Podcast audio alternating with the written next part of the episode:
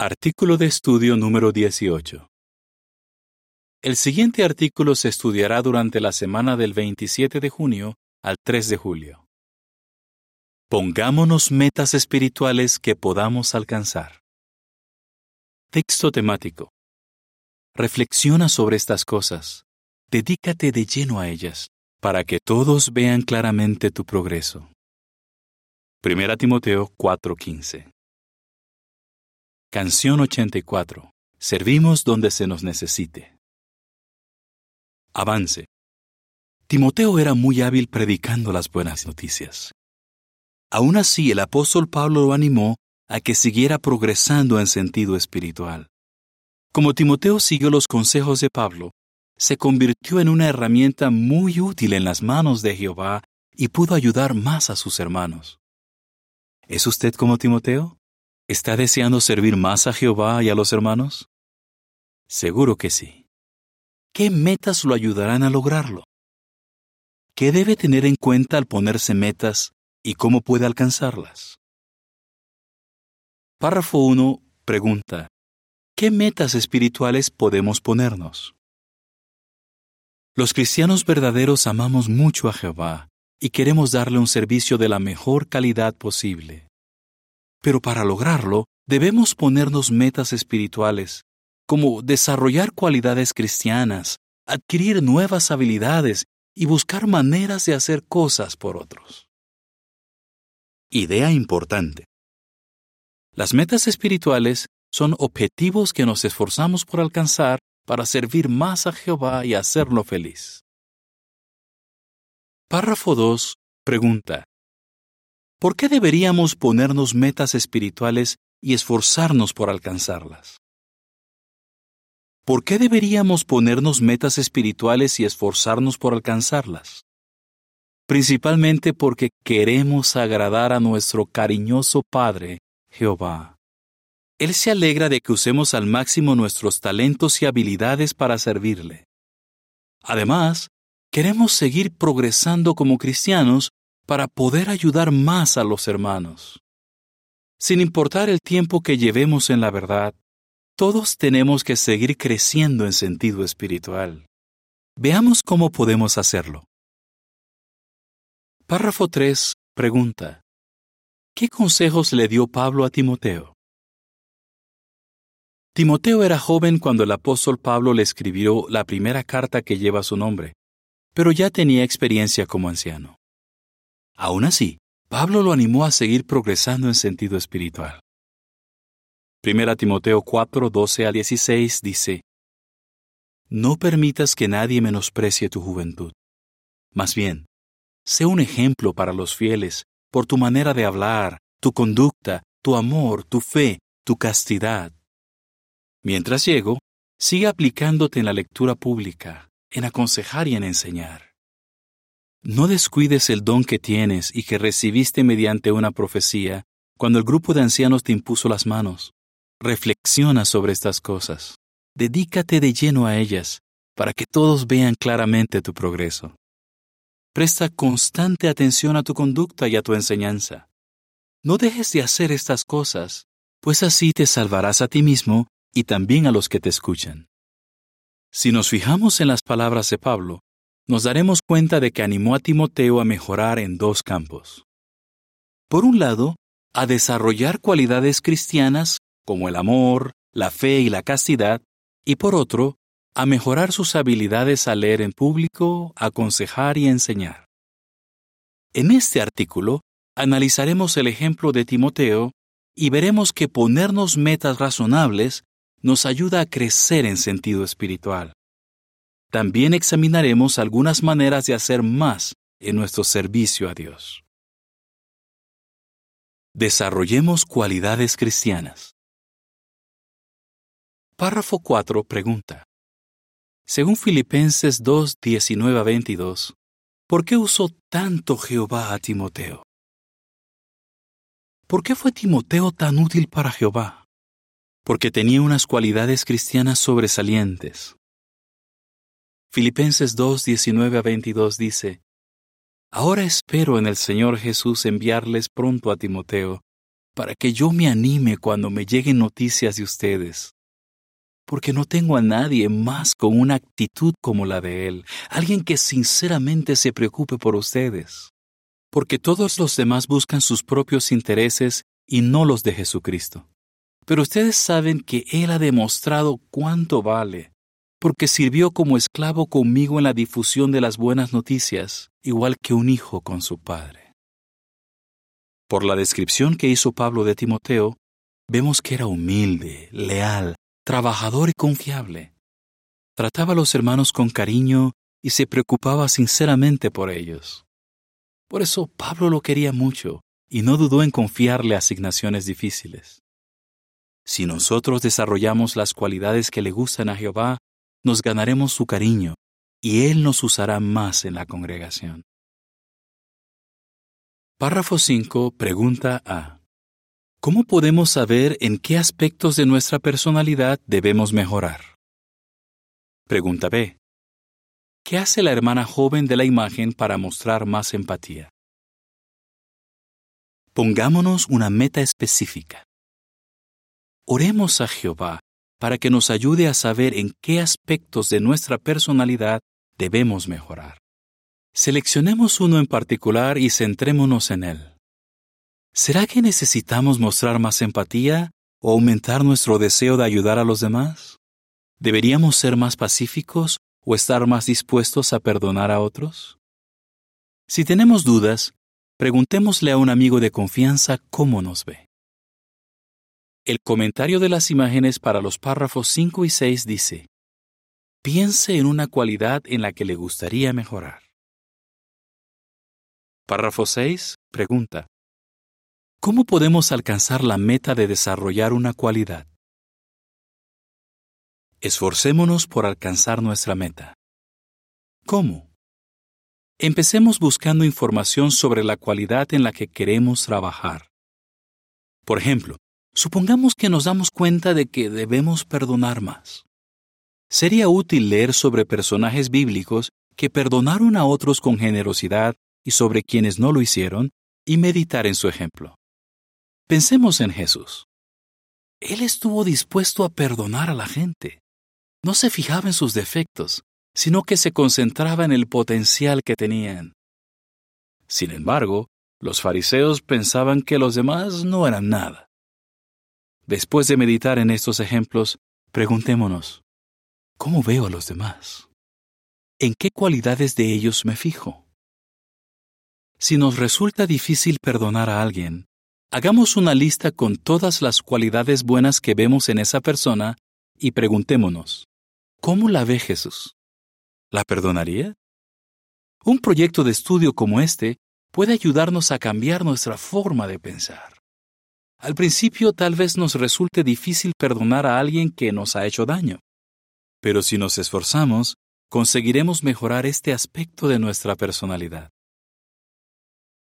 Adquiramos habilidades que sean útiles. Párrafo 7 pregunta. ¿De qué maneras usa Jehová hoy día a los que son hábiles en su trabajo? Otra meta que podemos ponernos es adquirir una nueva habilidad. Piense, por ejemplo, en todos los hermanos que colaboran en la construcción de sucursales, salones de asambleas y salones del reino. Muchos de ellos aprendieron lo que saben porque trabajaron con otros que tenían más experiencia. Como se ve en las imágenes, tanto hombres como mujeres están aprendiendo lo que hay que hacer para darles mantenimiento a los salones de asambleas y salones del reino. De estas y otras maneras, Jehová, el Rey de la eternidad, y Jesús, el Rey de Reyes, se valen de estas personas capaces para conseguir grandes logros. Proverbios 22-29 dice, ¿Has visto a un hombre hábil en su trabajo? Estará de pie delante de reyes, no delante de gente común. Queremos trabajar duro y usar nuestras habilidades para darle gloria a Jehová, no a nosotros mismos. Las imágenes para este párrafo muestran que un hermano capacita a dos hermanas para hacer trabajos de mantenimiento, y ellas ponen en práctica lo que han aprendido. El comentario dice, aprenda a hacer trabajos de mantenimiento en su salón del reino, Párrafo 8. Pregunta. ¿Qué nos ayudará a decidir en qué habilidad queremos centrarnos? Pongámonos una meta específica. ¿En qué habilidad podríamos centrarnos? Hablemos con los ancianos de la congregación y quizá con el superintendente de circuito para que nos ofrezcan sugerencias. Por ejemplo, si nos animan a mejorar en la oratoria o en la enseñanza, podríamos preguntarles en qué aspecto específico creen que deberíamos trabajar. Después, pongamos manos a la obra. ¿Cómo? Párrafo 9 pregunta. ¿Cómo podemos alcanzar la meta de adquirir una habilidad? Esforcémonos por alcanzar nuestra meta. Supongamos que queremos ser mejores maestros. Podemos estudiar en profundidad el folleto Seamos mejores lectores y maestros. Y antes de presentar una asignación en la reunión de entre semana, podríamos pedirle a otro hermano con más experiencia que nos escuche y nos diga en qué mejorar. Si preparamos con tiempo las asignaciones, seremos mejores maestros y los demás verán que somos trabajadores y confiables. Párrafo 10. De un ejemplo de lo que podemos hacer para desarrollar una habilidad. ¿Qué hay si queremos mejorar en algo en lo que no somos buenos por naturaleza? No nos rindamos. Veamos el caso de un hermano llamado Gary, al que le costaba mucho trabajo leer. Él recuerda que sentía mucha vergüenza cuando tenía que leer en las reuniones. Pero no se rindió, siguió esforzándose por mejorar. Gracias a la ayuda de otros hermanos y de las publicaciones, ahora él presenta discursos en las reuniones, las asambleas de circuito y las asambleas regionales. Párrafo 11 pregunta.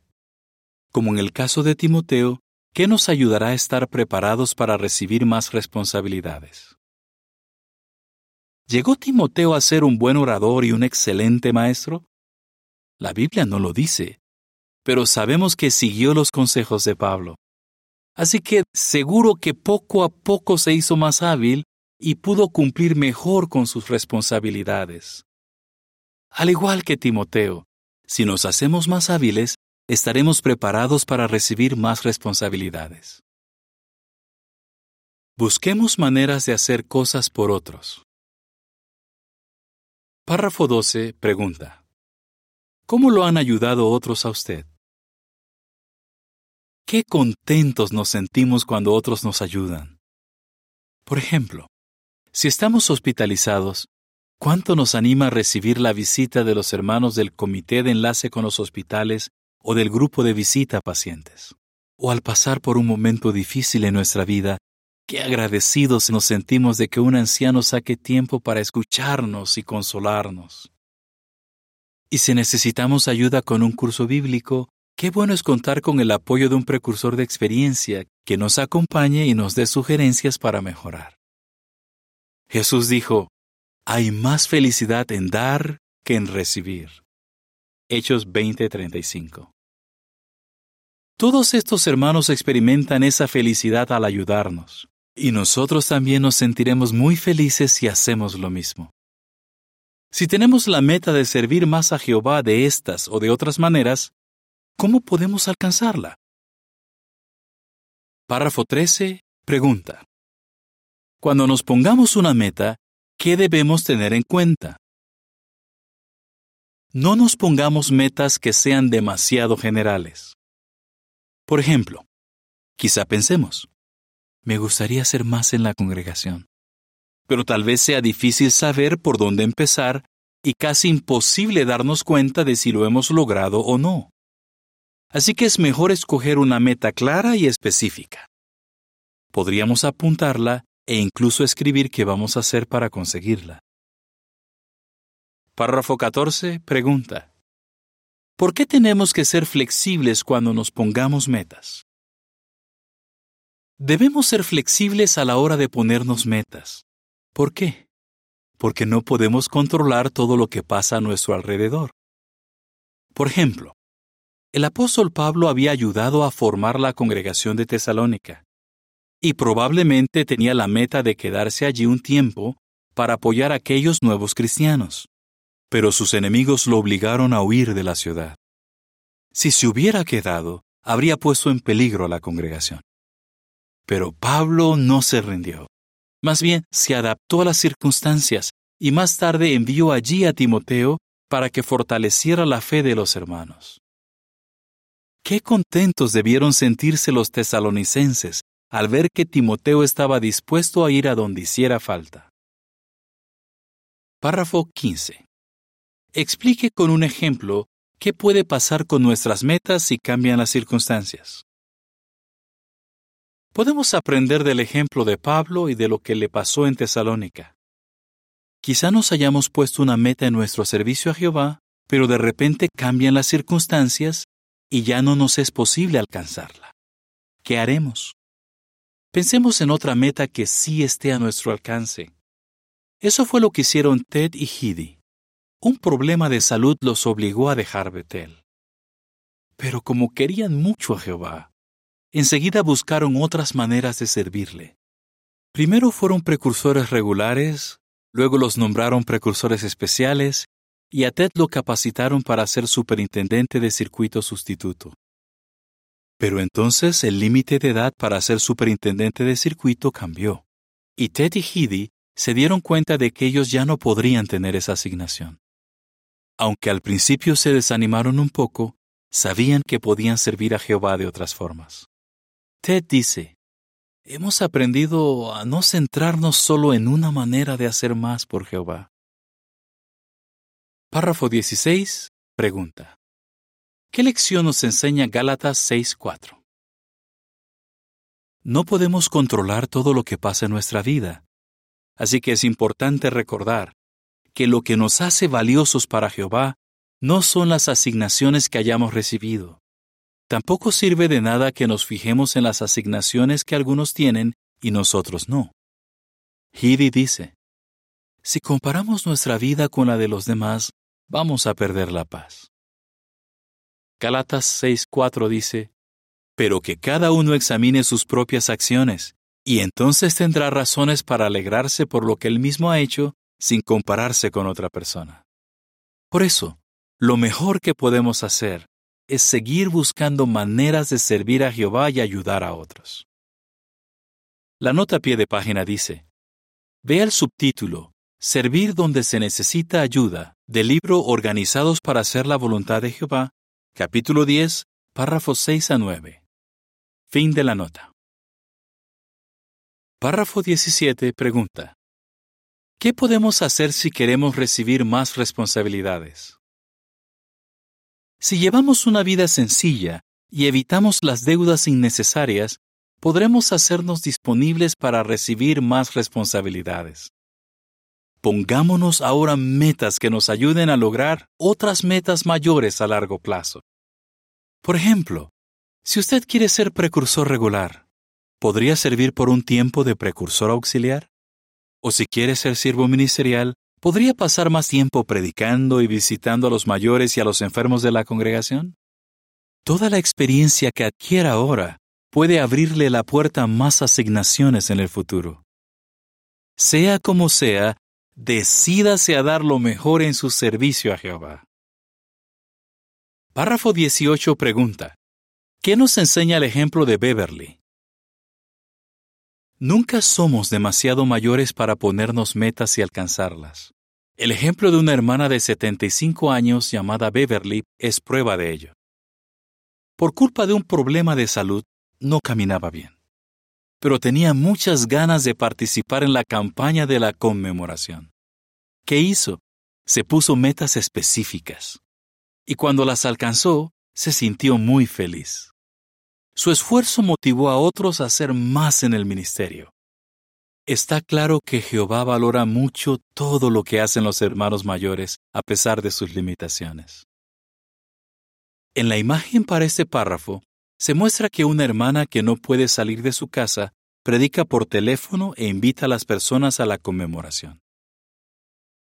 El comentario dice, elija una meta específica que esté a su alcance.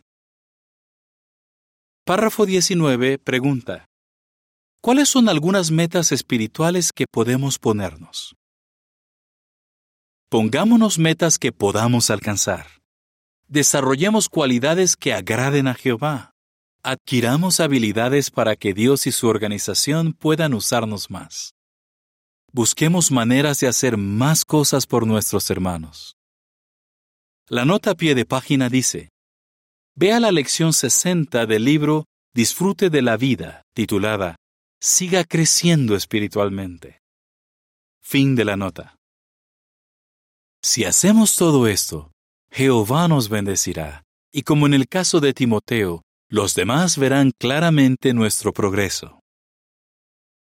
¿Qué puede hacer para ponerse estas metas y alcanzarlas? Desarrollar una cualidad cristiana. Adquirir una nueva habilidad. Hacer más por los hermanos. Canción 38. Jehová te cuidará. Fin del artículo.